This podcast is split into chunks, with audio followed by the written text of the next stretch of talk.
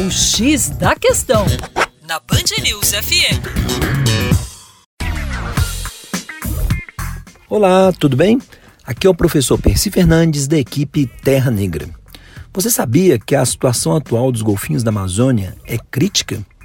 Pois bem, as duas espécies de golfinhos de água doce típicas da Amazônia, o boto cor-de-rosa e o tucuxi, podem estar sob sério risco de extinção. Caso o declínio populacional observado em uma área de preservação valha também para uma região mais vasta e não protegida por lei, a situação está crítica. Um levantamento feito entre 94 e 2017 na Reserva de Desenvolvimento Sustentável Mamirauá, a 500 quilômetros a oeste de Manaus, indica que a população dessas duas espécies se reduz a metade a cada 10 anos.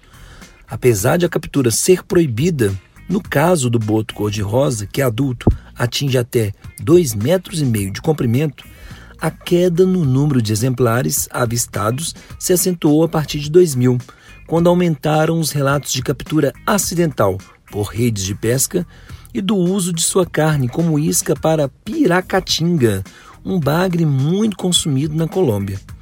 Já a redução da população do tucuxi, que mede cerca de um metro e meio, é mais suscetível a morrer preso nas redes. Os estudos revelados pelos pesquisadores do INPA atribuem a redução dos botos à captura ilegal fora da reserva, uma vez que em Mamiroá a ação humana é controlada e outras espécies de predadores aquáticos continuam abundantes. Os pesquisadores não sabem que o que viram aqui agora é representativo de toda a Amazônia, pois não há levantamentos semelhantes em outras áreas. Para mais, acesse o nosso canal youtube.com/terra negra. Um abraço.